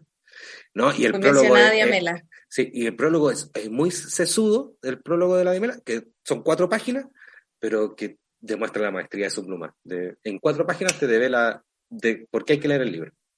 Fantástico. No, muy buen, muy buen dato. Eh, yo, bueno, no quería como repetir libros que ya había mencionado en el programa, pero hemos hecho tantos programas que también es imposible no repetir alguno, sobre todo estamos hablando de lo que más nos gustó. No, pero date los que tu, tu ranking. No, sí, sí, no, no, sí, no voy a dar un No, no, no, voy a mencionar libros nomás, que, que de diferentes géneros, eso me preocupé. Ya, ya. Eh, para mí, o sea, libro que más me gustó que leí este año es, bueno, que además fue como un poco un hitazo al año, mucha gente lo leyó, es Pura Pasión, de Annie ¿no? Que es Yo lo leí gracias a ti. Lo leí gracias a ti, sí. ¡Ay, qué bueno! Me encanta cuando la gente dice eso. Eh, que, bueno, ya hablé, ya, hablamos de, este libro, así que no, es necesario volver a decirlo, pero eh, es, para los, eh, los viudos de Fragmento de un discurso amoroso de Roland Barthes para encontrar ahí su nicho. Así que, de todas maneras, ese. Y eh, también quería hablar de libros que no he mencionado acá y que son libros que me encantan, que los revisité este año y que los recomiendo de todas maneras. Eh, este ensayo, que bueno, yo siempre lo menciono, que, que es contra la lectura de Mikita Brotman, supongo que se pronuncia. Él lo tengo hasta con su, con su banda y todo esto es de los Blackie Books. Sí, Blackie Books, que es la editorial del libro de Trevor Mira, mira del libro que te sacaste, un Blackie Books. Es que. ¿Hay, este, ¿Hay leído algún mal libro de Blackie Books alguna vez? Nunca. No, es que tienen un ojo en su selección muy buena. He leído libros raros de Black Books, que uno dice como, lo entendí realmente, pero, pero mal, hace algo que, que yo considere malo al menos, bueno, es muy subjetivo, pero que yo considere malo no. Bueno, y este libro es un ensayo eh, que la bajada es un ensayo dedicado a los lectores que no creen que los libros sean intocables. Entonces, lo que hace ella es plantearse y cuestionar muchas cosas que nosotros, y sobre todo nosotros de gente de la mediación y del mundo de la lectura, eh, tenemos muy, o que partimos teniendo muy asumidas, como eh, leer es bueno, eh, leer te hace bueno, siempre te va a hacer bien leer, es mejor leer que no leer, y ella cuestiona todas esas cosas y dice, ¿es realmente así? leer te hace mejor, es bueno que leas, sería preferible a lo mejor que no leyeras. Entonces tiene una perspectiva crítica súper interesante, además con mucho humor, y te va desmontando todos estos mitos que uno tiene. Y, o sea, en realidad es, un libro para cualquier persona que le interese la lectura como, como actividad como tal, y además como este año ha sido algo que todos nos hemos planteado un poco de manera más crítica también. en cuanto a eh, lo que hablábamos antes del tema del, acceso, de, mucha gente queriendo acceder a los libros, pero, pero sin nosotros tener claro si la gente los leía, los, entendía realmente. Eh, entonces, como creo que está bueno plantearse esas cosas. Y eh, también quería, obviamente, siempre desde la literatura infantil, que también es mi, campo de trabajo, eh, voy a traer este que se llama Los misterios del señor Burdick y que es ah, genial, es una joya y que es un libro, pero es que hecho para la mediación, eh, precisamente porque es un libro prácticamente sin palabras, donde lo que pasa en realidad es que te dan un título y una imagen, que son imágenes muy, muy sugerentes, se ve bien.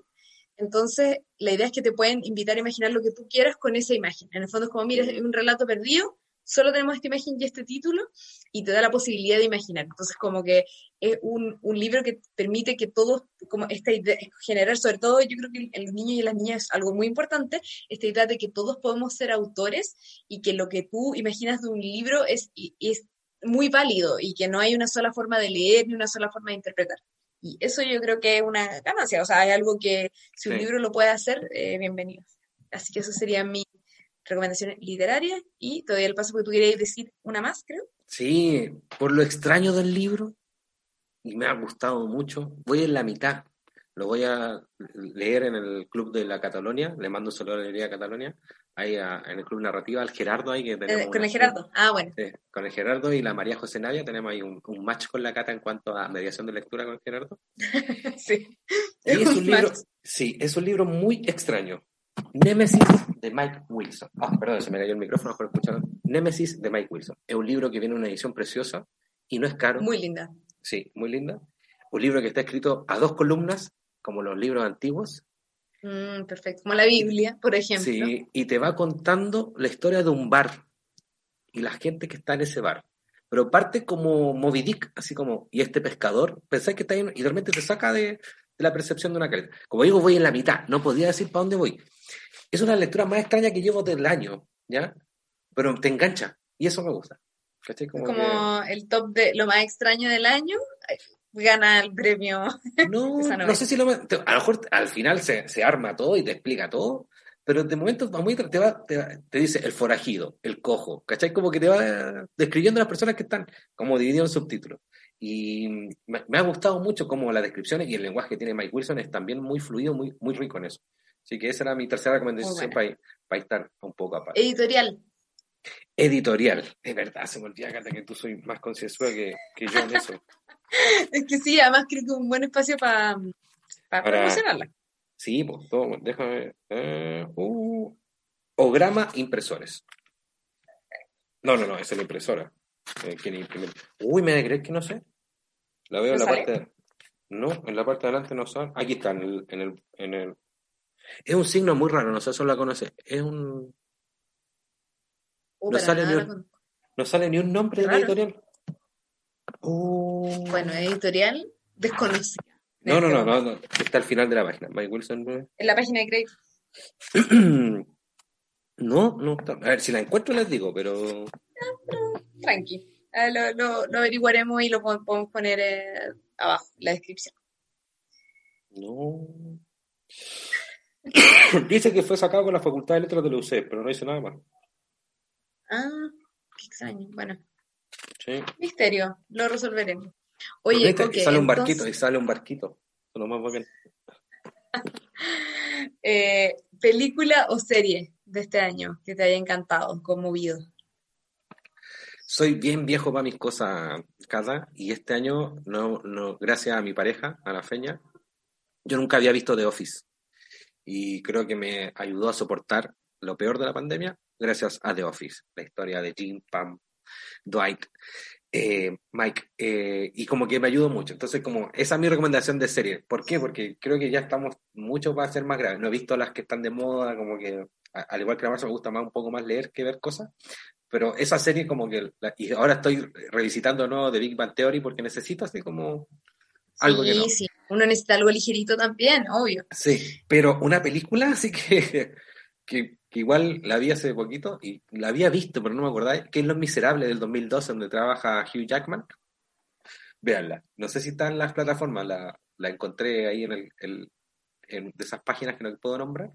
Y la descargué porque no la había visto la feña y la gozamos. Y una película de hora y media, un musical. Hugh Jackman y la en Hathaway y el actor de Gladiador, que siempre se me olvida el nombre de este australiano. Ya, pero eso me fue. ¿Qué hace? Eh, no. Gilbert. Eh, Russell Crowe. Russell Crowe. Ah, Russell Crowe. No, no, sí, soy muy clásico, no he visto nada de lo nuevo que ha salido.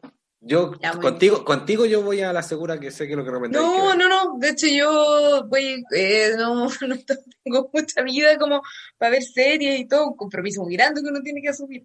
No, yo, y también voy a dar una recomendación vieja, así que me gusta que hayas dado una recomendación vieja, aunque la mía no es tan, tan, tan, tan antigua, pero de la serie debe ser del 2000 2015, 2016, por ahí, o sea que no es actual tampoco, eh, es una serie que te juro que para mí ha sido como mi delicia de la cuarentena, porque yo dije un día, ay, quiero ver algo ligero, pero, pero igual con un humor inteligente y todo, y encontré eso, justo eso que estaba buscando en una serie que se llama Please Like Me, es como una comedia muy de millennials, como eh, muy comedia de autor, porque eh, George Thomas, que es el, el, creador de la serie, que es el que la escribió, actúa, la dirige, hace todo, es su vida, básicamente es, su vida con sus amigos, qué sé yo, y que parte de una premisa muy sencilla, eh, en el primer capítulo lo que pasa es que él tiene una novia, y la novia termina con él y le dice que, que, es gay. Dice, bueno, termino contigo, en realidad ya no, esto no funciona. Y bueno, y además eres gay. Y él dice, ¿soy gay? Y bueno, y se da cuenta que lo es. Y bueno, le empiezan a pasar diferentes situaciones y todos los papás además son personajes muy geniales. Eh, y nada, lo, de verdad que me la he devorado, la encuentro encantadora, eh, muy encantadora y, y, creo que tiene un, un, humor muy raro, pero inteligente. Así que la recomiendo de todas maneras. Y ya. Que por ahí te la nota hasta el verano. Y eh, eh, nada, pues quedamos con falta recomendación de algo para escuchar, sea música, sea podcast. ¿Qué, qué te ha motivado este año? Hoy sabéis que voy a, voy a pecar aquí. Escucho muy poco podcast por esto mismo, porque como he estado trabajando mucho editando videos y editando mm, audios, mm. no, puedo escuchar muy libremente. Pero voy a recomendar a uno de la casa, eh, de Fulgor, que me dejó así como, yo la venía siguiendo mucho, hace mucho rato a ella por sus redes sociales, todo. La Caro. Eh, a la no, es que ese para mí no, hay que recomendarlo, ese Sundoku tiene que salir siempre, siempre, siempre. Eh, no he visto nuevos capítulos, pero eh, todos los de temporada ya los escuché, pero es de historia dicta, ¿ya? Que está haciendo un mm. programa y está re bueno, está re bueno. No he tenido tiempo, escuché los dos primeros capítulos que me quedé ahí muy emocionado y, y nos llegó este proyecto donde me he dedicado mucho a la edición que no he podido escuchar. Entonces, como que eso, y cualquiera de Fulgor yo creo, vamos, eso recomendaría para escuchar. Yo creo que en el verano, a diferencia de, la mayoría de gente que se va a poner al día con series, yo me voy a poner al día con podcast, porque también me, gusta, me gustaba mucho el de Radio Ambulante, Las Raras, y que lo no pude escucharlo, no me he puesto al día con sus nuevas temporadas. Buenísimo, buenísimo. En general, esa, eh, esa, recomendación, eh, y nos están poniendo aquí por interno una recomendación bien interesante, que se acabe la economía. Estoy de acuerdo. Eh, ese podcast es de Fulgor, asumo. Sí, de Observatorio de Políticas Económicas. Recomendadísimo, muy importante tema. Eh, y sí, me, gusta la invitación a ponerse al día con los podcasts. Yo también traje uno que descubrí hace poco, eh, que me pareció súper bueno además para este fin de año, porque yo antes, cuando ya cuarentena más estricta, tenía más tiempo para escuchar podcasts, también ahora la vida se me ha hecho más rápida, más caótica, más todo. Entonces encontré este podcast que se llama Pila de Libros. Son cápsulas cortas, lo, lo, conoces, cápsulas cortas de temas, temas literarios, pero así muy sencillos como tips para leer novelas gráficas, eh, tips para leer eh, diarios de escritores o textos de no ficción o qué sé yo. Y me encantó, o sea, encontré genial cuando uno de repente tiene un poquito de tiempo para escuchar algo eh, y sobre un tema específico y son, no sé, 20 minutos y uno dice, listo, fue un día que lo aproveché porque aprendí algo o pensé algo que no había pensado, no sé, le di vuelta a un tema, así que me, me, cayó bien. Es como, es como de eso, es como el programa de Netflix que también nos recomendaste y que te decía que había que verlo al desayuno. Eh, ¿Verdad? Sí. Como para verlo al desayuno, totalmente. Sí, no me acuerdo. Sí, no, sí se llama eh, en, en, pocas palabras. En pocas palabras. No, grande pila de libros, sí, lo, he escuchado. Y, sobre la misma cata, Epistolar, que es este Epistolar. Sí, que ahí que lo recomendó el Seba, señor sí, Seba. Sí, que son, son cartas. Oh, saludo al Seba, todo esto que estamos con colapsos de fin de año, pero ya saliendo a flote, lo vamos a lograr. Oye, Cata, y esa sería como la, recomendación del año. Yo oh, he disfrutado a cada momento el programa, a todo esto, y ahora veníamos, estoy haciendo una pausa así como de conversación, porque ahora viene nuestra mención de, de, de, que nos da el corte ya para llegar al final de la temporada, que yo creo que me tiene con pena, por eso no, como que no paso tan rápido a leerla. no queremos despedirnos, estamos pasando tan bien. sí, parece. Pero ya que estamos en esa, ¿sabías que somos especialistas en clubes de lectura? Tenemos más de 13 años de experiencia encontrando a las personas con sus lecturas favoritas. Este año no nos quedamos cortos y tenemos nuevos lanzamientos.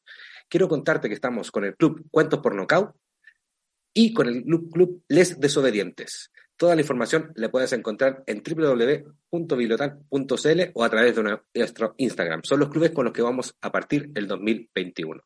Te esperamos.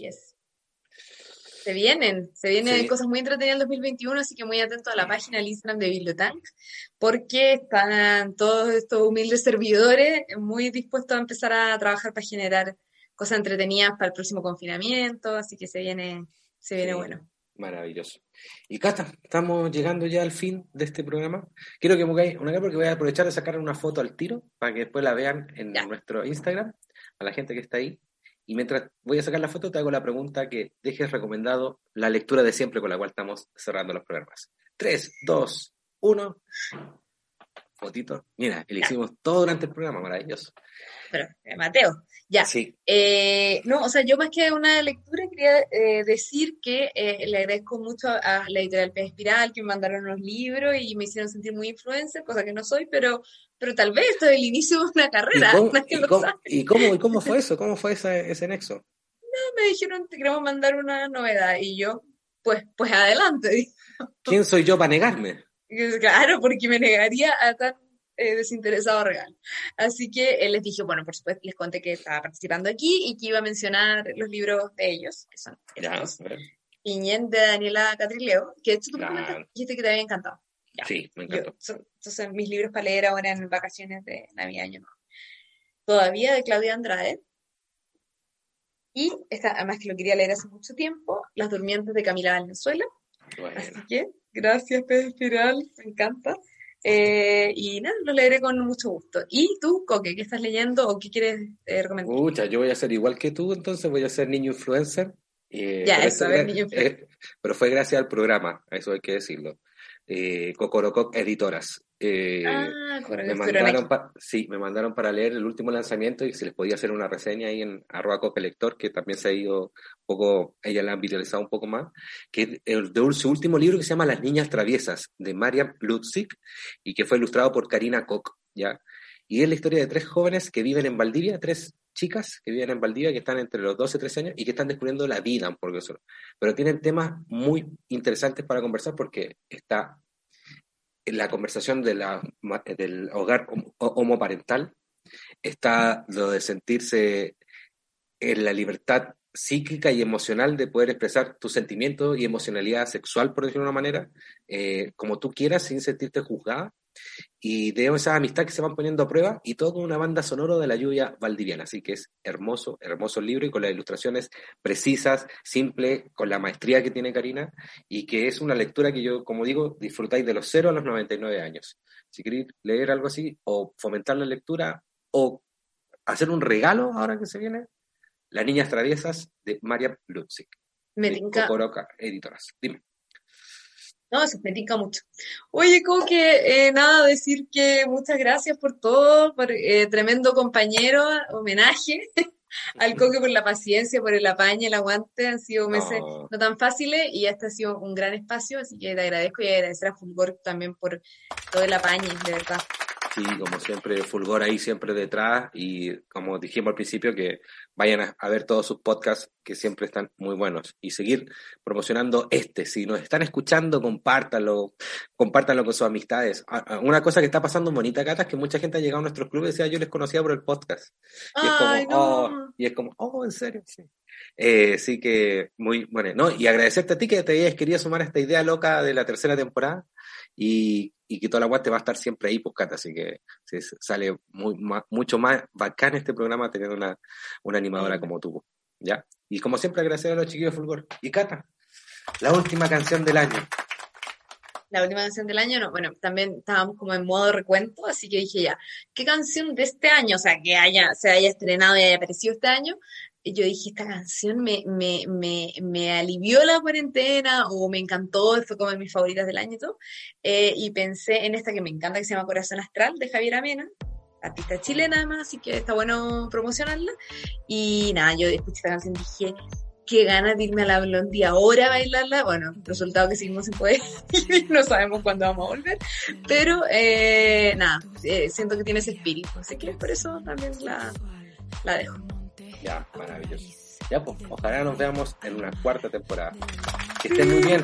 Gracias por escucharnos esta tercera temporada de Al Tiro Podcast, Literatura y Actualidad. Chao, chao. Chao, chao.